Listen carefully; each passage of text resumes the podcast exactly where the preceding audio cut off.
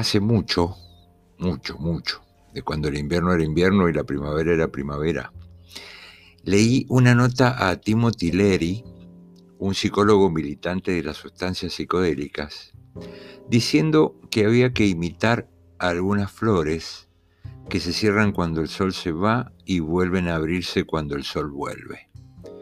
Cocooning le decía eso. Yo era jovencito y creía que la sabiduría popular era sabia. Nada más falso, ¿no? Esa sabiduría indicaba que si estabas triste por un mal de amor, tenías que salir y divertirte.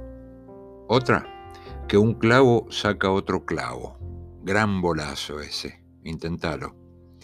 O que no hay mal que por bien no venga. Esa, créeme, no solo nunca la entendí, sino que tengo una ponchada de ejemplos de vidas que van de mal en peor y el bien no se estaría viendo venir. Pero aparecía este Timothy con eso del cocooning, del encapullamiento, hasta sentirte bien, revelador. Lo que pasa con estas analogías con lo natural es que hay que aceptar que lo natural también es dinámico.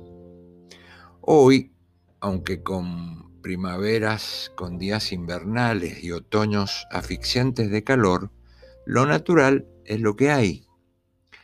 Así somos los seres humanos de cambiantes y el clima nos acompaña. Ok, a lo mejor tenemos el clima que nos merecemos. Ahora, ¿querés estar triste en primavera? Aprovecha que se nubló. ¿Querés generar grandes cambios en tu vida, pero es invierno? Aguanta que ya sale el sol. Porque, viste eso mágico que a veces pasa, que el clima acompaña a los estados de ánimo. Bueno, ahora no hay que esperar.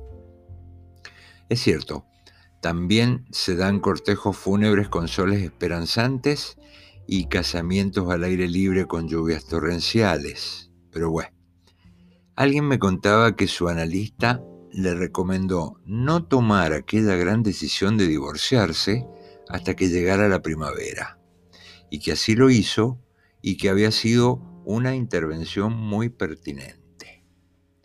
Un analista dando consejos meteorológicos, pensé. No está mal. El tiempo está muy loco. Y nosotros también.